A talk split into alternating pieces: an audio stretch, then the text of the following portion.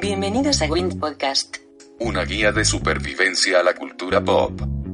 Tendencias, sociedad, marketing, Medios, emprendedores, historias y entretenimiento. con Armando Ruiz.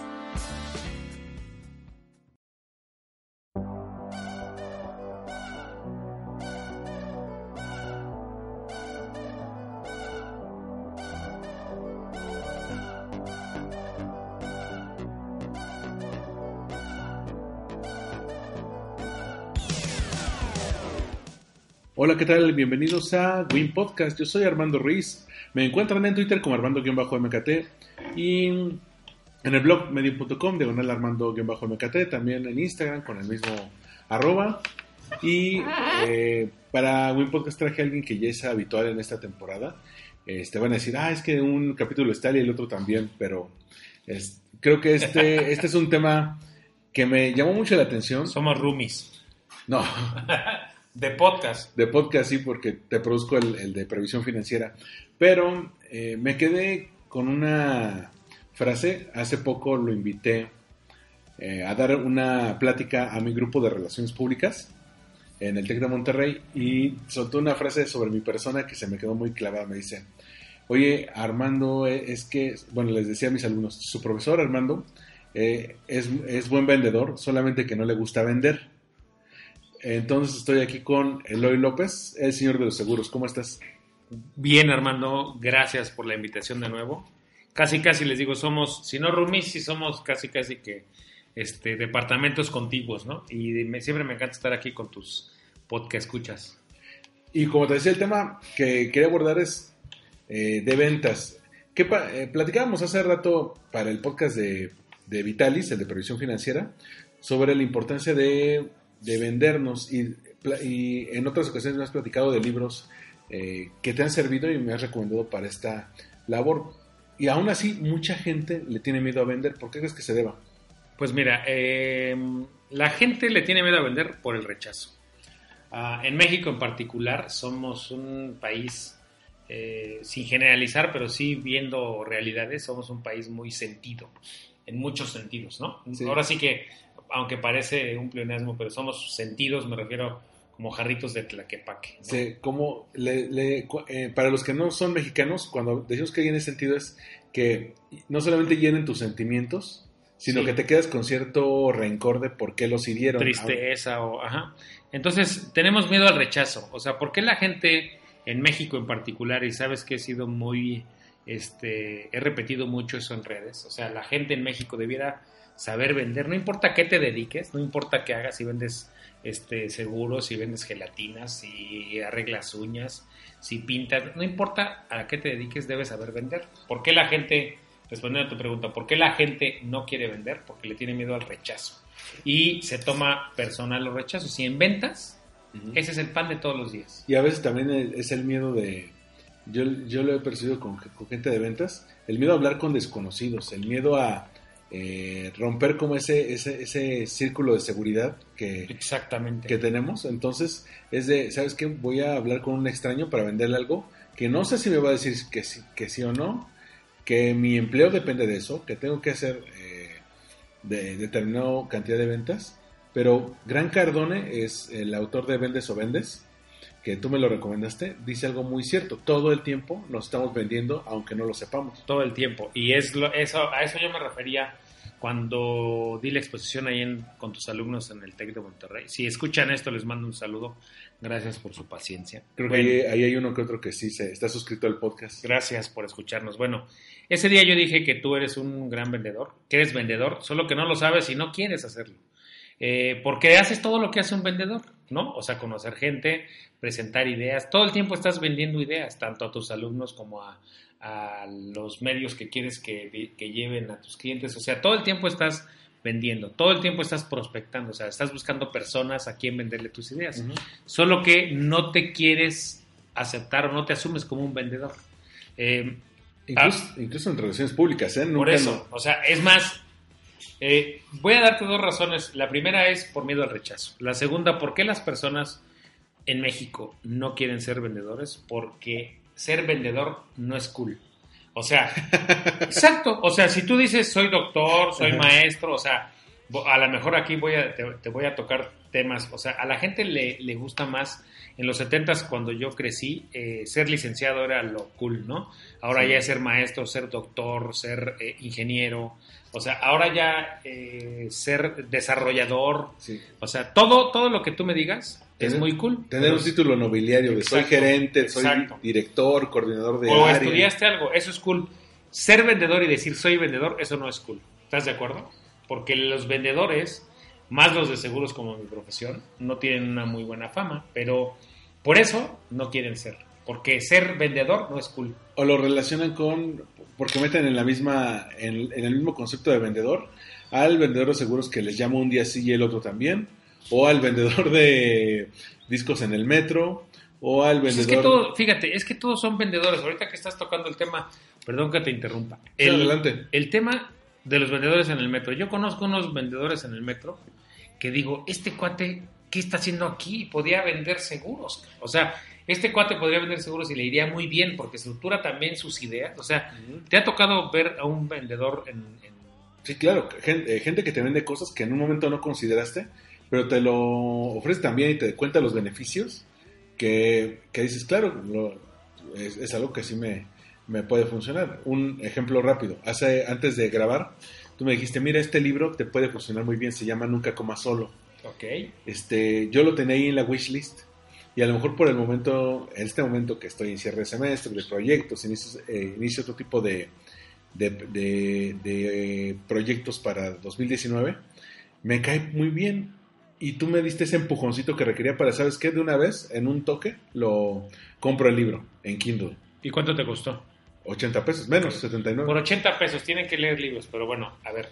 ¿Te acuerdas tú de la historia del, del donero, del vendedor de donas de Acapulco? Sí, Que ahora es casi socio de Arturo Elías. sí, el que, este chavito, 13, 14 años, que le quiso vender donas a Arturo, Arturo Elías Ayub.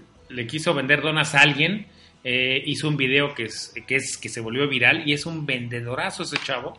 Que eh, el video se hizo viral, alguien lo grabó, no sé quién lo grabó en las playas, no sé si son de Acapulco, no estoy seguro si son de Acapulco, pero son, parecen de Guerrero, unas playas de, de- El tema es que este chavito es un gran vendedor de donas y entonces alguien lo graba, se vuelve viral y Arturo Elías Ayub, el, el, este, eh, es algo de Telmex, se me fue ahorita. Es el eh, de Bueno, los, todos, el, el del Shark Tank. de los, de los consejeros presidentes. Es, Ese. si no el número 2, al menos es de lo, del top 5 de, ejecutivos del Bueno, Grupo Carso. Este chavo, lo- eh, Arturo, lo, se lo trajo y el chavo no solo es vendedor, tiene unas buenas ideas y ahorita Arturo estaba diciendo que no las pueden desarrollar porque él es menor de edad, pero Arturo está esperando a que él compre a 17 años para, dices, lo voy a volver, o sea, este cuate, más bien no lo voy a volver, este cuate ya es. O sea, eso son los ejemplos que deberían de servirlos para nosotros. Yo en mi infancia vendí gelatinas. Yo ya hubiera querido tener el ímpetu que tenía este cuate vendiendo donas. A mí, me, a mí no me gustaba vender, pero este chavito, o sea, este chavito es impresionante. Y es, y es que pocas veces nos damos cuenta, tú que ya te enfocas a, a ventas, que ves todo desde el punto de vista de un vendedor y del cliente, pues lo tienes más masticado, la, la gran mayoría no, no lo toma en cuenta. Eh, pero eh, hay, un, hay un elemento en 2018 que llamó mucho la atención. Te hiciste viral, decía en el podcast de, de que hicimos con, con Ángel Buendía, de Social, de Social FM. Un abrazo a Ángel, buen día, por cierto. Este, para los que no sepan, pues Eloy tuvo una mala experiencia de ventas con la gente de Nespresso, este, porque ellos cometieron muchos errores que un equipo de ventas eh, no se debería permitir. Muy hacer. Muy sofisticado de entrada, no, no vieron las necesidades del cliente y no supieron cómo atenderlas, como de alguna manera como, como que eh, lo tenían demasiado, lo consideran demasiado seguro. ¿Y qué pasó? Él hoy contó su experiencia de mal servicio en el que había gente que o ignoraba o atendía a otros clientes o no ofrecía soluciones y se volvió viral y le pegó durísimo a la marca sin proponérselo y desató como una guerra civil en redes sociales de, de las marcas de café. Hasta, hasta una amiga en común que teníamos que llevamos, llevamos como 10, 12 años sin verla, En la universidad, ajá. dijo, oye, pues yo represento tal marca de café, este, Maru, te mando un saludo.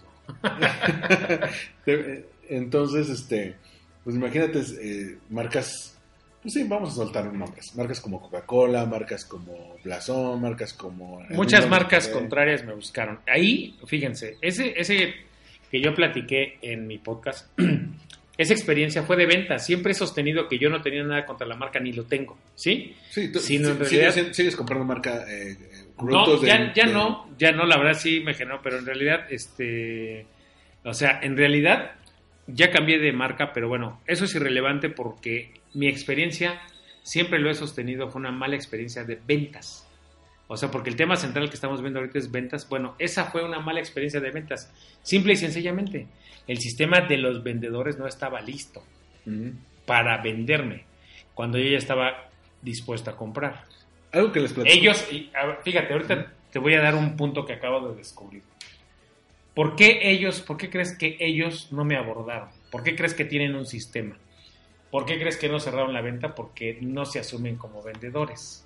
No, ellos se asumen como asesores de café y lo que todo lo que tú me digas, pero ellos no se asumen como vendedores. Sí, según lo que tú contabas en ese famoso hilo que se hizo viral, pues ah, de- decían de los tipos de café y del tipo de cafetera y tenían incluso un barista que, que te habla de los tipos de café, pero, pero pocas veces te eh, abor- abordaban y decían, oye, pues tenemos esta variedad que ofrece estos beneficios, esta te puede salir de pues más barata o esta puede ser de acuerdo a tu negocio, esta puede ser de acuerdo al tipo de negocio que quieres poner, o sea, no, no detectan las necesidades del cliente. Fíjate, ahorita voy a hacer un, una acotación. Algo que me vino a la mente. Este cuate me pareció un excelente barista. Excelente es excelente. Me tenía con la boca abierta. Sí, prepara unos cafés deliciosos. Pero como vendedor es pésimo. Y entonces ahí se les fue la venta. Eso es lo que te traté de decir a ti. Me recuerda a un caso que yo te conté varias veces. eh, este podcast lo estamos grabando en el MacBook Air, que, que yo compré hace un MacBook Air. Patrocínanos. sí, como no. Steve Jobs, ¿por qué te moriste? Bueno, sigue. Este, entonces esta la compré en agosto de 2018. Yo ya le tenía ganas a, a comprar una MacBook Air desde hace eh, como cuatro años, ¿te acuerdas que te conté? Antes, espera, antes, antes de, que, de, que, de que avances, ya me acordé. Esta MacBook Air me debe la comisión a mí los vendedores. Sí, porque Escuchen eso. Porque Eloy. Eloy ya había investigado a la, a la par a la par que yo los beneficios técnicos de la MacBook Air. Ya, eh, incluso, incluso yo primero ya, ya tenía ahí la tarjeta de crédito dispuesto. Fui al Best Buy así de, ¿saben qué? es? Eh, cállense y tomen mi dinero. Y fui y, y los vendedores de piso de Best Buy, y primero de Best Buy y luego de, la, de las tiendas de, de Mix-Up, de las, de las Apple Store, me dijeron... No, de Mixup no es la misma que Apple Store. no, no, primero fui a Best Buy Ah, y luego ok. fui a la, a la. Tres veces, escuchen, tres veces. En- no, de hecho fui cinco al final. Déjame contar la historia rápido. No rápido, no quiero acelerarte. vas. Ahí va. Imagínense que Armando llega ya con su tarjeta de crédito dispuesto, ya sabía qué, qué MacBook Air quería y entonces llega, ya la tiene en la caja, ya se la van a dar y Ya. entonces el burro del vendedor, el burro del vendedor, le dice, a ver, ¿para qué la quiere? ¿No? Y yo le dije, pues para diseño gráfico, Ajá. producir fotos, videos. Y el burro del vendedor le dice, no, esta no es la que usted necesita. ¿Sí o no? Y entonces le empieza a hablar en contra de la máquina que ya llevaba Armando con la tarjeta en la mano. Eso es real. No estoy bromeando, me la contó. Y empieza- me empieza a decir, ¿sabes qué? La, la tarjeta madre está pegada a todo, entonces si algo se te echa a perder, pues no lo puedes cambiar y la pila se le acaba muy rápido y el tiempo de vida útil es tal. Best Buy, ahí tienes un vendedor que no debes tener. Eh, Entonces te recomendamos una MacBook Pro. Este, po- pongan ustedes, si esta MacBook Air salía en 16 o en 19, la MacBook Pro que me recomendaba salía entre 25 y 32. ¿Y qué creen que hizo Armando?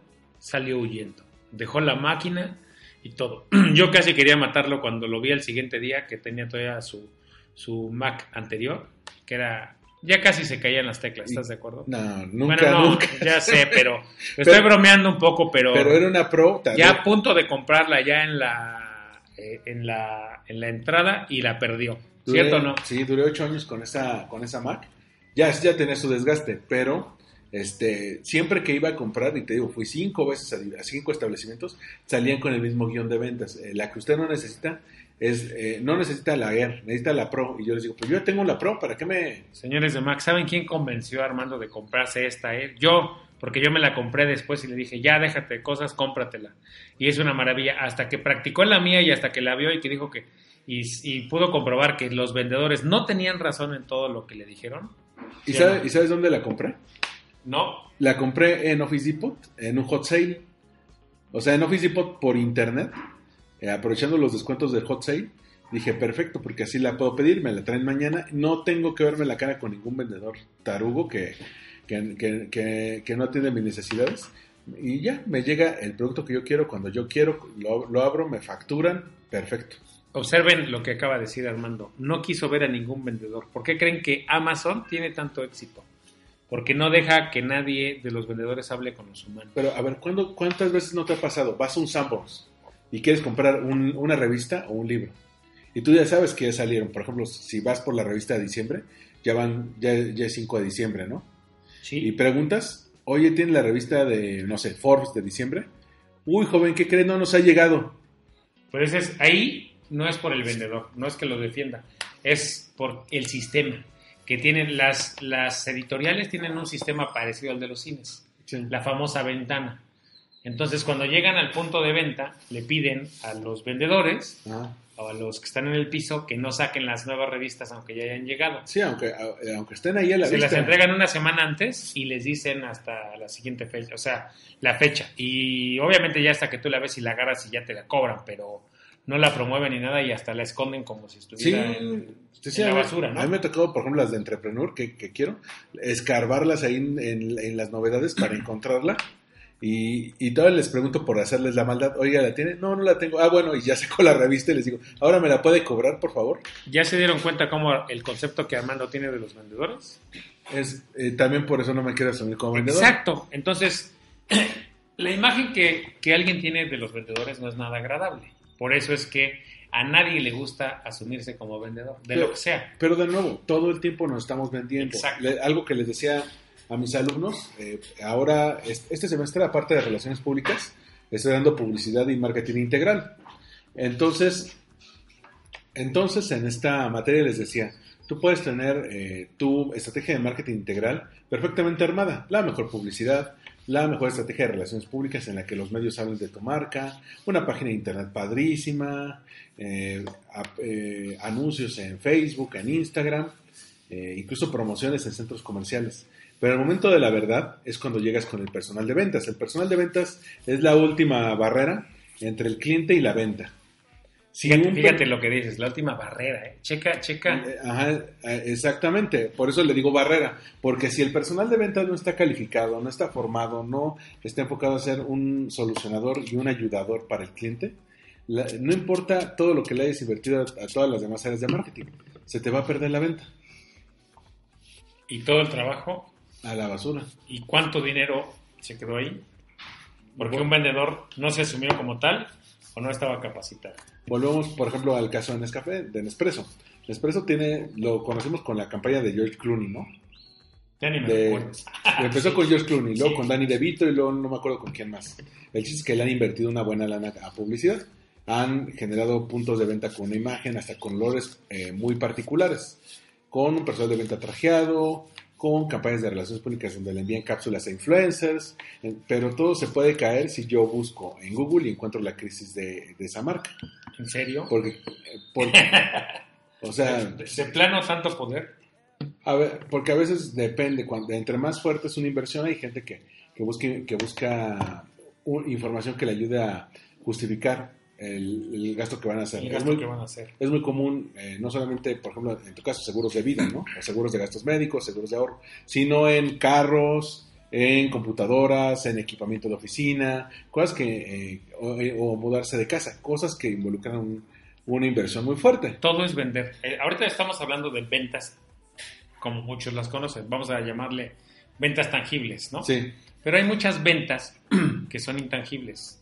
La venta de tu persona. Cuando tú vas a pedir un empleo, te estás vendiendo a ti. cuando buscas pareja, que estás Te vendiendo. estás vendiendo. Cuando estás en, en cualquiera de estas situaciones, cuando tú vas a buscar que te renten una casa, que te vendan una casa, cuando quieres vender una casa, o sea, cuando tú Vas, vas por un crédito al banco. Exacto, cuando, cuando tú te estás vendiendo, no lo sabes y no asumes que te estás vendiendo porque además, de nuevo, si te dicen te estás vendiendo, el concepto que viene es muy malo, ¿no? No, en realidad todo el tiempo nos estamos vendiendo. todo el tiempo. Es más, hasta con la señora de, de- a la que le compras algo, cuando no te, cuando te falta poquito, estás vendiendo y estás negociando, oiga, déjeme lo más barato porque no sé, no traigo. Ahí te estás vendiendo tú.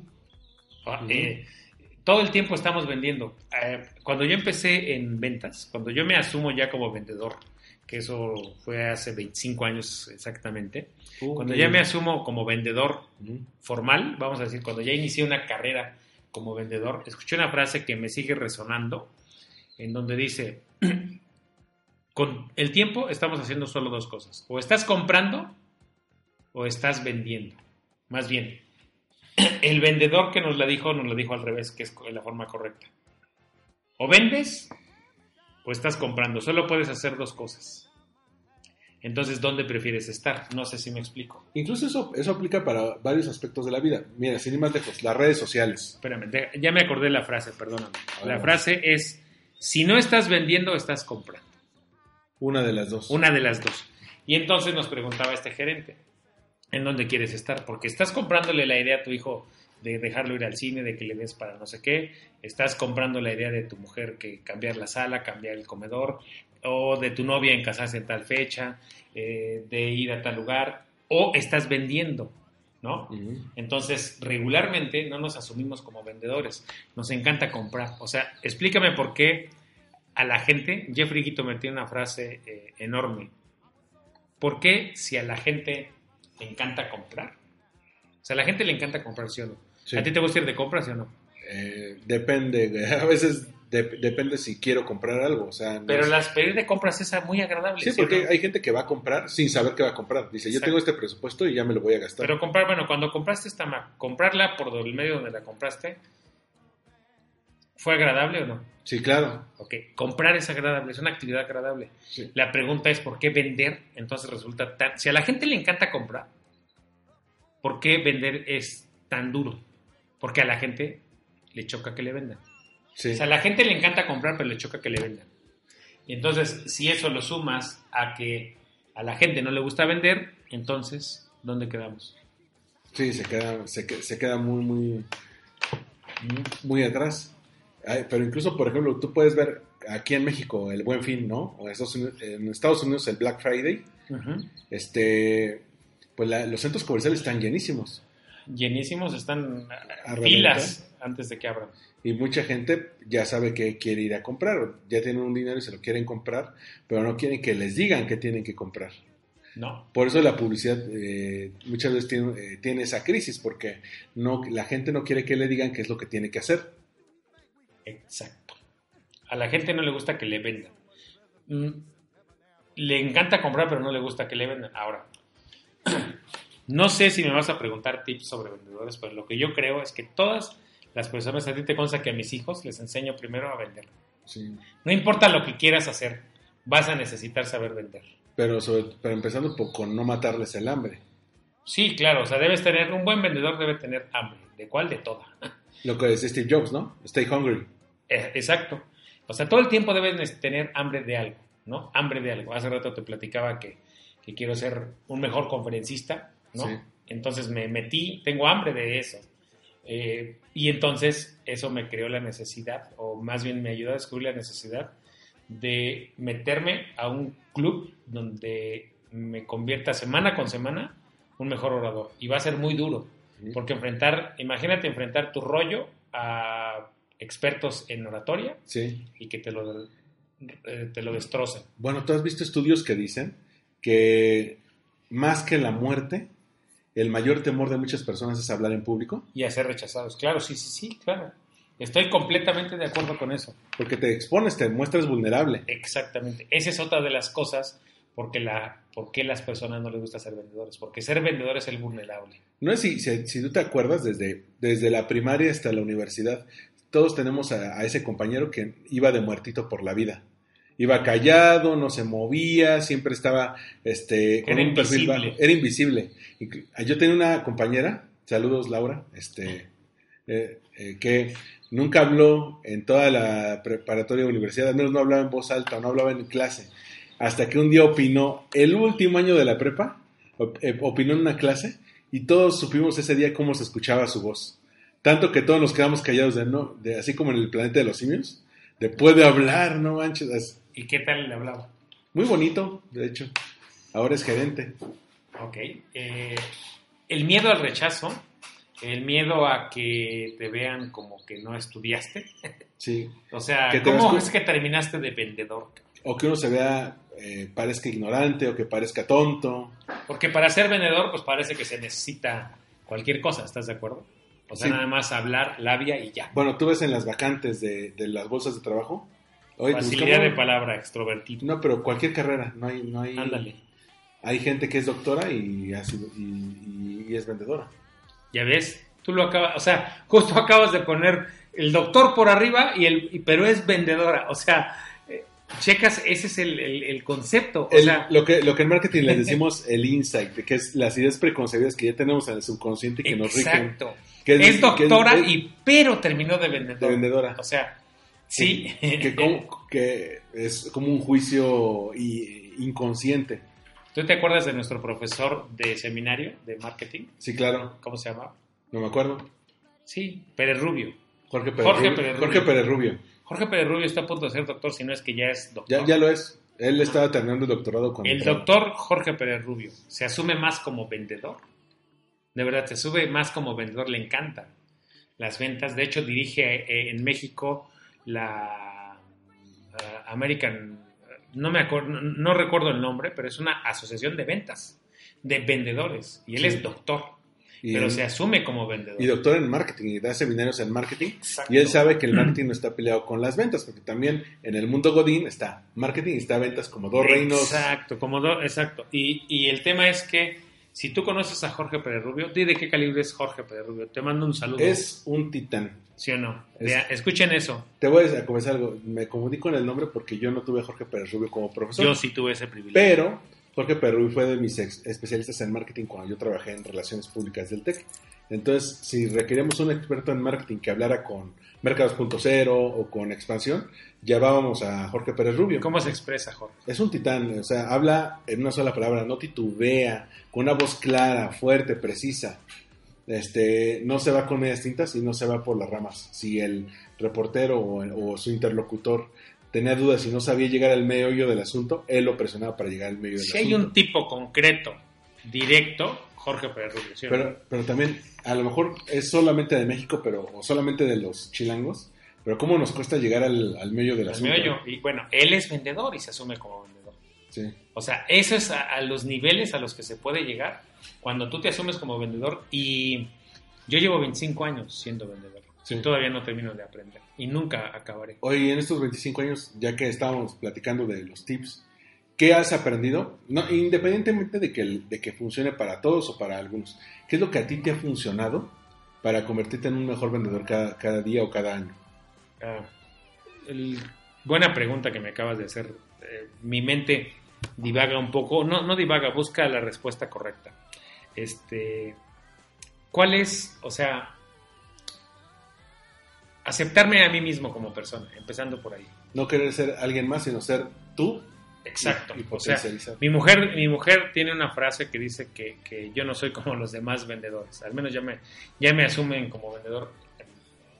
Siempre, desde que yo era chico en la familia, intenté no ser, no parecerme a mis hermanos ni parecerme a nadie más. No por, no por nada, sino por, por ser tú mismo. Y en ventas me topé con lo mismo. Esto que te platiqué en el otro podcast, que siempre intentan hacerte otra persona, ¿no? que tengas otro tipo de lenguaje, que tengas otro tipo de vestimenta, que eso cuando tú eres empiezas como vendedor y más en una industria que puede pagar muy bien, que de repente es muy elitista, eh, te puede confundir un poco. Ujú. Entonces, lo que he aprendido es y que me ha ayudado mucho es ser ser yo mismo, como diría Polo, ser mí mismo.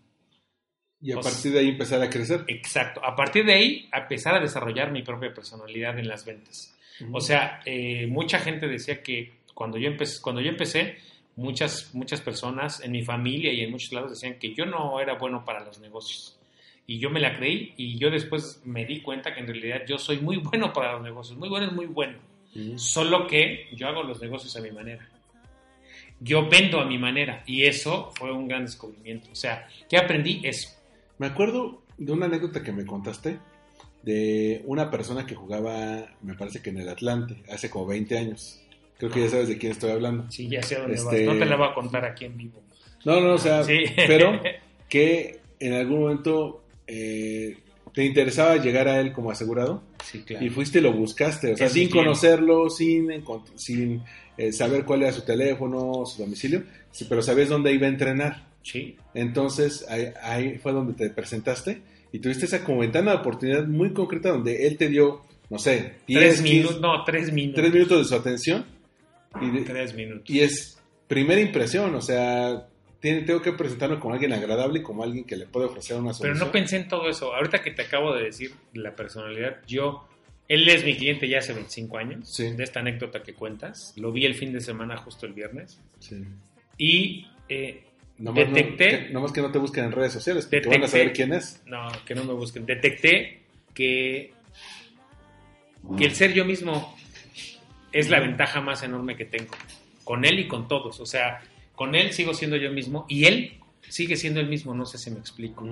Entonces, es, eso me di cuenta que es como lo que hace match con los clientes. El ser tú mismo, el aceptar tus errores, tus defectos, tus virtudes. Ser honesto y auténtico. Exacto. Que A partir de ahí construyes un chorro. Porque cuando alguien es falso se nota. Sí, pero a partir de eso, o sea, cuando eres honesto y auténtico, a partir de ahí construyes un chorro. No sé si me estoy explicando. Sí. O sea, cuando tú te asumes como un alguien perfecto, como alguien que no va, o sea, que ya no tiene que aprender nada y o que tienes que aprender mucho antes de salir a vender, entonces vas a sufrir mucho. Pero cuando tú te asumes con alguien con virtudes y defectos, casi casi estoy siendo como la leona dormida, pero cuando tú te asumes de ahí, eh, puedes construir un chorro de cosas. Buenas relaciones con los clientes. O sea, los clientes cuando tú sabes que eres honesto, te dan oportunidades aunque no sepas. No sé si me explico. Sí. Con este cliente hubo un par de veces cuando recién empezó siendo mi cliente que me equivoqué y me equivoqué garrafalmente y entonces pero me equivoqué porque no sabía. Entonces fui así tal cual le dije, "Perdón, esto no lo sabía que así funcionaba." Otro que hubiera dicho, Bueno, a lo mejor pens- uno pensaría en un principio que hubiera dicho, pues ya, pero no te andes con pendejadas. o te corren, ¿no? Ajá. Entonces, él no. Él, yo iba, preguntaba, regresaba y, traía- y de- a partir de ahí construimos una relación. Hoy, a la fecha, cuando alguna vez mi equipo o yo cometemos algún error un cliente, llegamos a cometer un error, lo primero que decimos, y mi equipo lo tiene aquí, estás viendo mi equipo del otro lado Sí. y está escuchando, mi equipo tiene la primicia, o sea, no la primicia, la, la consigna de que vamos a decirle al cliente la verdad. Fue nuestro error, es lo primerito que decimos, sí, nosotros nos equivocamos. Y a partir de ahí construyes un chorro. Sí, porque también está el miedo de la gente a equivocarse. Y Sí. muchos, eh, muchos lugares tradicionales de trabajo, te contaba hace rato un empleo Godín, no toleran el error. Exacto. Te No, equivocas una vez y es el fin. exacto. Bueno, es que en redes sociales además te crucifican, pero ¿qué he aprendido eso? Que a partir de ahí puedes construir un chorro, pero siendo tú mismo. Me entrevistaron en un podcast de ventas exclusivamente y me preguntaron que qué otra, que qué recomendaba, cuáles eran las recomendaciones. Siempre dije, conócete a ti mismo. Y en el podcast que me entrevistaste hace rato, ¿qué dije? Conozca, o sea, Sí. nosotros les vamos a ayudar, a- vamos a hacer en la serie de conferencias que platicamos, vamos a darle al vendedor herramientas para que él con su propia personalidad sepa que él no está mal. Que a partir de ahí él puede construir un chorro y puede construir una carrera, tal y como es, callado, introvertido, extrovertido, risueño, chaparro, flaco, alto, gordo, mujer, hombre, Usando las herramientas que tienen, a la- más, que tienen niño, a la mano. Sí, exacto. Pero no solo las que tienen a la mano, las que tienen ellos mismos. Por ejemplo, eh, yo me acuerdo que tú empezaste con el sistema de referidos y ahí de- hubo un momento en el que fue el boom de las redes sociales y pusiste tu página, eh, trabajaste tu marca personal en las redes y muchos referidos, ahora digo, muchos prospectos, lo que se conoce en marketing como leads, llegan a través de las redes sociales y de la página. Exacto. Gracias a que vieron algún contenido que les latió tuyo, un podcast, un videoblog, una entrada de blog. En ese contenido que hacemos sigo siendo honesto. O sea, ¿a ti qué te costó? ¿Cuánto tiempo estar haciendo contenido con nosotros? ¿Cuánto te costó el, el que a veces me decías es que la cosa va, creo que tenemos que hacer ese? No, tenemos que decir la verdad. Bueno, no la verdad, no me decías que dijera mentiras, sino que eh, yo te decía, tenemos que decirlo tal cual, la gente Sí. tal cual, que sí cubre, que no cubre un seguro. Sí, que yo te decía a lo mejor más exagerado, a lo mejor un poco Ajá. más arriba, un poco más eh, expresivo, y tú me dices, no, yo quiero ser yo, porque así es como la gente me conoce. ¿Te acuerdas de eso? Sí, Eso creo que es lo que, no sé si responde tu pregunta, eso es lo que más he aprendido. Y sobre eso casi siempre regularmente baso mi experiencia. O sea, eh, de verdad, tienes, tienes que conocerte a ti mismo. Oye, y antes de entrar a esta parte donde hablamos, donde me, eh, me detalles más de, de esta iniciativa que estás impulsando para, para formar a la gente de ventas, este, ¿qué libros son los que a ti te han ayudado mucho al momento de, ¿sabes qué? Necesito tips para vender, necesito a- alguien que me, que me marque algún tipo de pauta para comenzar. Mira, ventas de todo tipo. Siempre hay un libro que es muy viejo, pero es muy bueno. A mí me sigue gustando, lo leí recientemente. El vendedor más grande del mundo, de Ogmandino. O sea, Ogmandino, lean El vendedor más grande del mundo. Ese, no importa lo que vendas, ¿Sí? te va a ayudar muchísimo. Recientemente eh, tengo una serie de libros, ahorita los voy a decir de memoria porque no los tengo. Los más recientes que también te los recomendé a ti está el nuevo de Lobo de Wall Street. Sí, el de Jordan Belfort, El. Camino del Lobo se llama. El Camino del Lobo se llama. Ese a mí me pareció muy bueno por el sistema de ventas de línea recta. A mí me pareció muy bueno y trae muchísima carnita y te puede ayudar muchísimo. Vendes o vendes de Gran Cardone, me encantó. O Aparte sea, que es un libro de bolsillo. me pareció un librazo. Ambos eh, no son. Lo chistoso es que yo los leí en este año porque, bueno, a Jordan Belfort lo leí este año, pero a, a Gran Gran, Cardone. Lo leí desde el año pasado, eh, buscando sistemas que no son los míos. O sea, los empecé a leer a ellos porque ellos tienen una personalidad parecida o yo pensaba que diferente a la mía.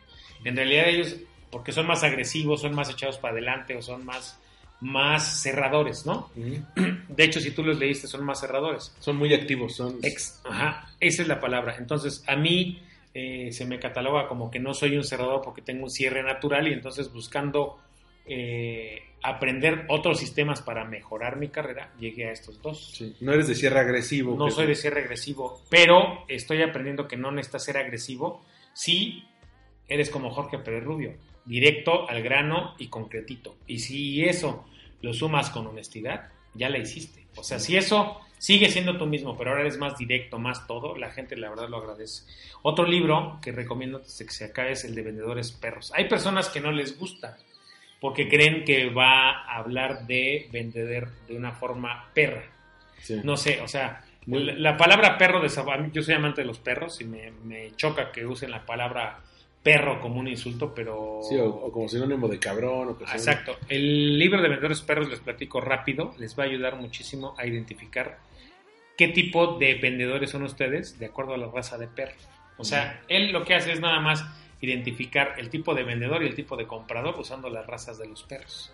Y, les dice, si tú eres un collie, o sea, no es lo mismo un bulldog que un pastor alemán, que un pequinés, pero todos son perros. Acá como vendedores es lo mismo que yo te dije, todos son vendedores, ¿no? Y entonces el pequinés será muy bueno en algún momento, el bulldog será muy bueno en algún momento y muy malo en otros. El libro de vendedores perros te va a ayudar a encontrar como tu lugar primero. O sea, a mí me gusta mucho el libro de vendedores perros y lo recomendé. Lo hice como un resumen reciente en redes sociales y el objetivo es, ¿por qué me gusta y por qué lo recomiendo mucho eso? Porque te ayuda a aceptarte a ti con, como vendedor. No sé si me explico. Sí, O sea, a, a identificarte con un estilo de vendedor. de Ajá. acuerdo. Entonces serían como, van creo que cinco o seis libros que... Cuatro, el rápido, eh, el vendedor más grande del mundo, eh, vendedores perros, El Camino del Lobo. el camino del lobo de Jordan Belfort y la de Vendes o Vendes de Grant Cardone. Aunque de Grant Cardone también podría recomendar. Y ahí búsquense a Gitomer, Jeffrey Gitomer, que es un vendedor eh, de, de Charlotte. Eh, tiene un boletín que escribe todos los martes. Ujú. Eh, busquen gitomer.com y lo van a encontrar. Es un cuate que siempre tiene una camisa roja, que a mí me parece muy bueno. Yo leo su boletín desde hace casi ya 10 años y me parece excelente. Es un tipo que, que le he aprendido un chorro. Y hay uno que me acabas de recomendar de networking que se llama Nunca Coma Solo. Exacto. Ese es para desarrollar la red, ¿no? Y que nunca tengas, nunca dejes de, de tener clientes. Porque tus clientes pueden venir de esa red o te pueden presentar otros clientes. que Sí, sí, sí. Y a la vez, me decías tú, has dado conferencias, estuviste un par de, de años sin dar una conferencia grande, este, diste alguna en la mesa del millón de dólares allá en Florida, En este año, no, en Los Ángeles, en Los este Ángeles. año, en junio. y por primera vez pues estás eh, como parte de, este, de esta iniciativa eh, que se llama 3x3, si no me... Sí, me reuní con tres amigos, colegas, agentes de seguros, miembros de la Million Dollar Roundtable a la que pertenecemos los tres. Hicimos un concepto que se llama 3x3, lo mejor de los mejores, y va dirigido en esta ocasión a agentes de seguros exclusivamente. Digo en esta ocasión porque queremos, los tres nos asumimos como vendedores y esperamos que en un futuro esto crezca y lo podamos abrir a cualquier tipo de vendedor. Y digo en un futuro, cuando digo un futuro no digo años, ¿no? sino que puede ser a mitad del año que viene o a finales del año que viene, abrir estas conferencias a todos los vendedores. Me reuní con Álvaro Aldrete, con Rodrigo Medina, que son amigos de Guadalajara y yo de la Ciudad de México. Hicimos un concepto que se llama 3x3, donde cada uno va a dar una conferencia de una hora y vamos al final a hacer un panel de preguntas y respuestas. El público tiene. Entonces se va a poner muy padre. Eh, procuramos que sea de 9 a 2. Abrimos ya dos fechas que ya están abiertas y ya se pueden comprar los boletos. Si no me equivoco, el 20 de febrero en Guadalajara, en el Hard Rock. En el Hard Rock, Y creo que el 26 de febrero. en la Ciudad de México, en el Pepsi Center. Es lo que, hasta donde vamos ahorita con las negociaciones del lugar. Wow, en el eh, Pepsi Center. Es lo que esperamos que se haga en el Pepsi Center. Ya todo va muy avanzado, entonces 20 de Febrero. febrero, en Guadalajara. Esto es para agentes de seguros, esta ocasión exclusivamente para ellos. 20 de febrero de 2019 en Guadalajara, 26 de febrero de 2017 en eh, eh, la Ciudad de México. Ujú. Eh, la verdad, cuando me, cuando me contaste esto, yo te decía de broma, es como el Emanuel Ibijares de, de, de, la, de las conferencias para vendedores, porque eh, si bien cada uno tenía su, su público, tenía su temática, el ver a tres, a tres juntos que, para ponerlos en un contexto, la Million Dollar Roundtable es, digamos, la élite de los, de, de los especialistas en seguros, de los vendedores en seguros. Tiene, recibe ese nombre porque tú tienes que tener una facturación mínima por esa cantidad para poder formar parte de, de- de este club. Entonces, quiere decir que solamente aquellos que son muy buenos vendedores pueden formar parte de, de la Million Dollar Roundtable. Sí, y para esta los tres somos miembros de ahí eh, y al- todos los tres hemos sido expositores también ahí y queremos compartir con los agentes de seguros toda nuestra experiencia y darles nuevas ideas y sobre todo ayudarles a tener un arranque sensacional, ¿no? Pueden pedir informes, ¿quieres que lo dé? Por favor. es pueden pedir informes con la señorita Carlos Jiménez en el correo eh, en el que ella le encuentran esa atención arroba aldrete.com.mx aldrete.com.mx y o le pueden mandar un WhatsApp al 33 14 17 42 90 33 14 17 42 90 ella está en Guadalajara pero ella es la que nos está ayudando a coordinar todas las dos fechas Perfecto, ya sea que vivas en Jalisco o en alguno de los estados alrededor, Aguascalientes, Nayarit, Durango, Zacatecas, San Luis Potosí, eh, Michoacán, o que vivas en la zona centro, que es Ciudad de México, Estado de México, Querétaro, eh, Hidalgo, Puebla, eh, Morelos, aviéntense con esto, sobre todo si son especialistas vendedores en el ámbito de los seguros y que puede ser una muy buena barrera de entrada para los que quieren conocer el mundo de las ventas, que quieren conocer, oye, ¿cómo puedo partir de cómo soy yo, cuáles son mis fortalezas para aprovechar oportunidades y, y conseguir más clientes, ¿no? Sí, esa es la idea, ayudarles sobre todo a los vendedores novatos a, pues bueno, a asumirse como tales, a que desarrollen una visión más amplia de lo que es esta carrera de agentes de seguros, a lo cual me dedico ya hace 25 años y me asumo como vendedor, yo sí. Perfecto, pues. Oye, pues muchas gracias por platicar de ventas conmigo, Eloy. Por la verdad es, yo tengo mucho esta inquietud. De hecho, uno de mis propósitos, no solamente para el año que entra, sino para cerrar bien este año, es formarme mejor en ventas, porque creo que puede ayudarme mucho a cerrar muchos proyectos que quiero Volverte vendedor te va a ayudar muchísimo. asumirme ya como vendedor en muchos aspectos. Y, y, bueno, desde tus recomendaciones de libros, tus recomendaciones de cursos, me pueden ayudar mucho. Eh, oye, para tus fans, en redes, ¿cómo te encontramos? En Twitter me encuentran como arroba Eloy López J, en Facebook me encuentran como Eloy López. Tengo un sitio que se llama previsiónfinanciera.com y en YouTube nos encuentran como Previsión Financiera. Y obviamente tengo un podcast que es producido por Armando Ruiz, por ti, y eh, nos encuentran como Vitalis Podcast en Spotify, también como Vitalis Podcast en iTunes y en Evox, ¿correcto? Sí. Entonces ahí encantados de, de recibirlos a que nos escuchen. Perfecto, pues yo soy Armando Ruiz en Twitter, en Instagram y en Medium como arroba armando-mkt. quienes que me quieran seguir en LinkedIn como Armando Ruiz. Y bueno, nos escuchamos en el próximo episodio de Win Podcast. Bye. Bye.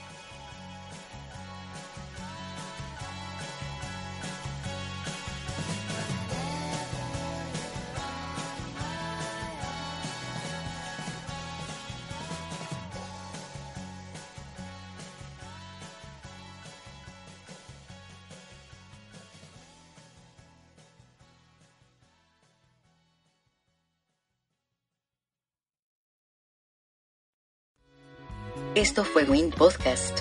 Una producción de All We Need Is Blog. Síguenos en iTunes. Y o en allwinidisblog.com.